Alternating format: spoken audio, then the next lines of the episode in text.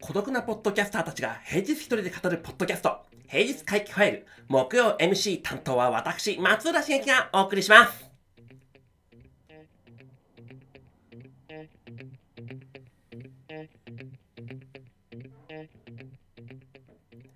はい、えー、皆様こんにちは。松浦茂樹でございます、えー、精一杯ですね。から元気というものを出してみました、えー、いかがお過ごしでしょうか。今日は9月28日木曜日でございますね。木曜会計ファイルですから木曜日です。今日もあのー、業務終了後に喋っているので疲れてます。なんてあったってねなんてったって打ち合わせ7本。あの、まあ、こうね、コミュニケーションプランナーですからね。まあ、それはおしゃべりする、ファシリテーションするのが役目ですから、まあ、それはしょうがない。でも、なんだか知んないけど、木曜日に集まりがちみたいなところがあるんで、だいぶ配信してるので、10月以降はうまくばらけさせたいなというふうに思ってるんですけど、まあ、これもね、えー、お客さん、クライアントの後のことだったりとかしますので、まあ、もしかしたら聞いてる、えー、クライアントの方いるような気がしないわけでもないですけど、ちょっとご協力いただけると嬉しいです。そんでもってね、今日は夜に、あの、セミパーソナルトレーニングの予定を入れてたのをすっからかに忘れてたので、まあ、それも終わらせてから今ここで喋ってるような状況です。脳も疲れていれば肉体も疲れている。今日はベンチプレスを60キロをですね、ベンチプレス60キロを10回の3セットっていうところを頑張ってきた次第ではございます。はい。今日はですね、もうお題が決まってまして、前日の水曜会期ファイルの佐々木さんが真面目に取り上げてトークしました、公正取引委員会がね、9月21日にニュースコンテンツ配信分野に関する実態調査報告書っていうのが出てきましたので、それについてですね、えー、私もおしゃべりしてみたいと思う次第です。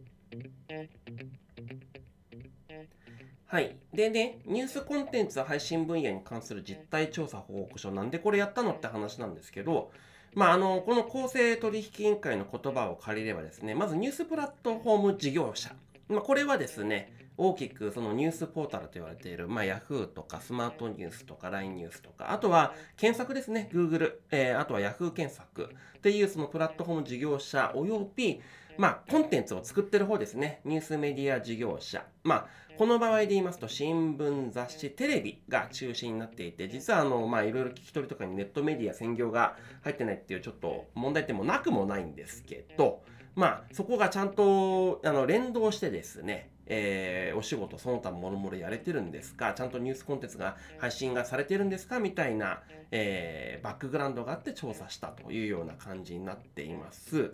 まあ、あの、なんで、まあ、重要かっていう話を私の視点からもしていく、しておくとですね、情報もね、栄養ですよね、それで言うと。あの、栄養で言うんだったら、まあ、お魚がですね、取れて、お船でも、まあ、引き網でも何でもいいんですけど、取れて、漁協でまとめられて、ね、えー、流通通じて、スーパーやコンビニを通じてですね、えっ、ー、と、食卓に届くみたいな形ではあるんですけど、まあ、その、まあ、情報摂取における取得ルートにおいてで言うと、その取得ルート自体がちゃんとしてるのと。えー、お魚を取って作るところの、いわゆる、えー、ニュースメディア事業者。で、そしてその流通して売ってるところ、ニュースプラットフォーム事業者っていうところが仲良く最適にビジネスも含めてされてんですか？みたいな話だと思うんですよ。まあ、ここちゃんとしとかないと最終的にね、受けてたる、情報の受けてたる、まあ、ユーザーのところに、まあ、不利益が生じてしまう。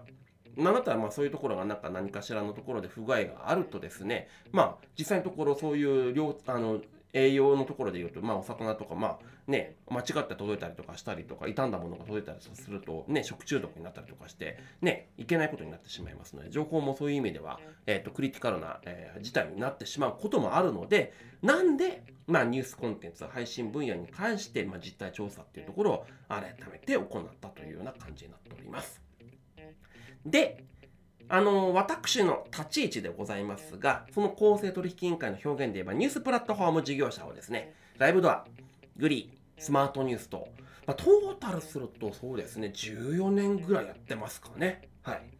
で、ニュースメディア事業者、えー、というところ、そのほぼほぼ取り仕切る立ち位置っていうので、まあ、ビジネスと関わる立ち位置ですね。まあ、ワイヤード、ファフポストっていうのをやったんですけど、これも2年半ぐらいかな、トータルで言うとやってたりとかします。あと直近2年ぐらいはですね、えー、私、その、まあ、メディアコンサル、えー、まあ、そういう意味ではコミュニケーションプランナーっていう立ち位置でですね、えー、まあ、ニュースメディア事業者のですね、ビジネスのコンサルなり、アドバイザリーなりをしているお仕事をしております。なんでまあですね、当事者ど真ん中でもう20年ぐらいやってるわけですよ。はい。あれやこれやと細かい情報も山ほど知っておりますと。まあ、業界の裏話、その他もろもろも知っております。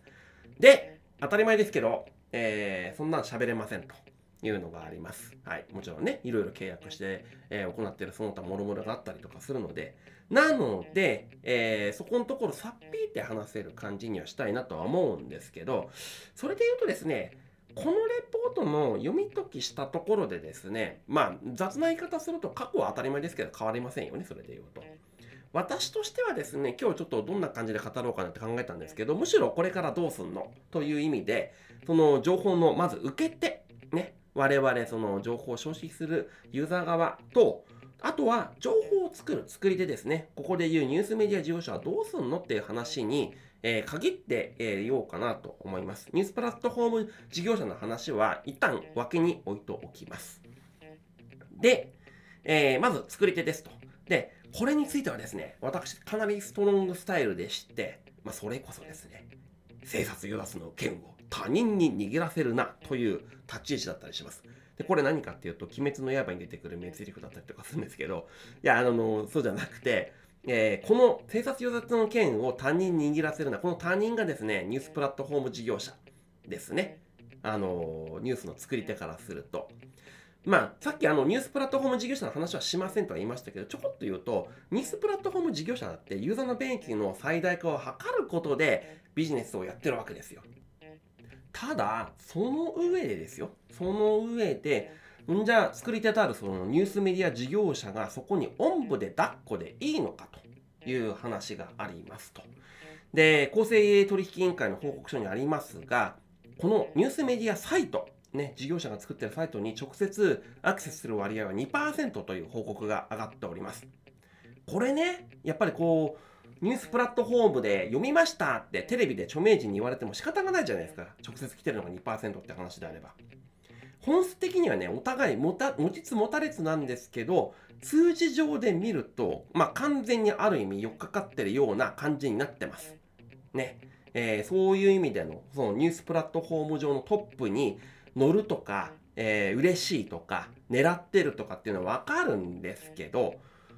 私個人としては言わないようにしています。それで言うと、ニュースプラットフォーム事業者にですね、使わせてやってるぐらいの気概がいるんじゃないのっていうのは、私なりの立ち位置なんですよ。なんでここまで言うかというとですね、自分がそのニュースメディア事業者やってた時は、ある意味そのニュースプラットフォームを使い倒してやるみたいな形。なんだったらですね、まあ一番大きなところ、まあ、えー、あえて名前言っちゃいますけど、Yahoo ニュースとか、それこそですね、えっ、ー、と、配信しなくても、数字が生きるんだったら行きましょうみたいな感じですね。お互いに持ちつ持たれつができないんだったらっていうのはあると思うんですよ。もちろんあの私が例えばその今その話で言うとハーフポストやってた時は当時のネット環境とかねネットワーク環境っていうかネットワーク環境じゃないやネット環境っていうよりがメディア環境ですかねデジタルメディア環境ね。えー、っていうのが、まあ、今とは違ってる、え、背景もあったりとかするんですけどそれでも成立するんだったら、えーと、私的にはですね、えーと、そういう選択肢もあるだと思うんですよ。このニュースプラットフォーム使わないみたいなね。はい。で、私としてもですね、まあ、あの、ニュースプラットフォーム事業者側がキャリア上長いんですが、その長さからするとですね、やっぱり気骨あふれるニュースメディア事業者とバリバリやり合ってきたというのもあります、それで言うと。結構ね、そこはね、あの、いろんな私もですね、えっ、ー、と、ニュース、えー、そういう意味ではニュースの作り手、えーえーと、ニュースメディア事業者のある意味こう何ですかねすごくストロングスタイルな皆様方とあれこれと話してやってきたというところもあります。文句も言ったしね文句も言われたりとかあります。あのあくまでもですね自分はで、えー、他は知らんですがニュースプラットフォームのの事業者の教授とその作り手たる、えーとまあ、それで言うとニュースメディア事業者の教授のぶつけ合ってなんぼだと思ってます。あのもう一度あの話戻しますけど、生殺与奪の剣を他人に握らせるなです。あの使って使われてのバランスも含めてその作り手側ニュースメディア事業者側が直接情報の受け手とどれだけ改めて向き合えてますかとその他人に握らせることなくねニュースメディア事業者として自分たちの強みがわからないとかね、まあ、たまにあったりとかするんですけどそれを言ってる場合じゃないですよとそこ大事ですから流通やらそれにかかるお金回りも話もあったりとかするんですけどそのやり取りをやれるだけの交渉材料を持つことっていうのがデジタル上でちゃんとやってきましたかと。ね。あの検索に出して検索インデックスの種を提供ししてるわけじゃないんですよ。あのユーザーが探すモチベに対してメディアをメディア事業者、えー、作ってる方がユーザーにとって最高の回答を用意してるんだよって考えてコンテンツを作れていますかとそういう話ですねユーザーの便益第一に考えてますか？広告前分入れで読む領域が小さくなりすぎてませんか？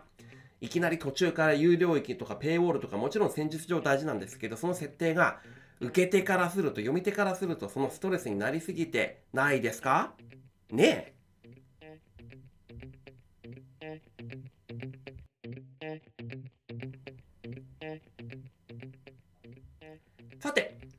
次に情報の受け手側の話ですね。それはあのニュースプラットフォーム事業者はですね、またまあ今もちろんニュースメディア作ってる方もそうなんですけど、ユーザーの勉強を第一に考えてるので、それは使いやすいですよ。でもですね、ちょっと待ってください。あの、受け手の皆様方に私からのお願いでございます。あなたの食べているその情報、産地どがどこですかと。まあ、あまりに快適すぎて、その産地を探すことすらやめていませんかというのはちょっとだけ言いたい。今やですね、日本各地、全国どこのグルメもですね、お取り寄せできるんですよ。でも、現地で食べるのはそれはそれであの美味しいですよね。ね。っていうのはあるんですけど、ただ、やっぱりこう、お取り寄せできない情報とかもあったりとかするんですよ。もちろん、その現地に来させたいという思いきあ動きをですね、してなかったら、それは行かなくてもいいかもしれないんですけど、でもまた、この、なんですかね、探し当てるのもまた楽しいんですよ、それがまた。ね。これもまたみんなそんな行動をしなさいというのもおこがましい話だと思っています。でもたどり着くとですね人生がきっと豊かになると思うんですよ。そういう意味では何かしらで今この平日回帰ファイルにたどり着いて聞いてる方だってたどり着いたと思うんですよ。たどり着いた上であなたの何かに響けば幸いですしね月曜から金曜までよという形になっています。それと同じ体験をですね、ぜひ、えっ、ー、と、普段のニュース摂取とかでもしていただけると嬉しいなと、私的には思ったりとかするわけです。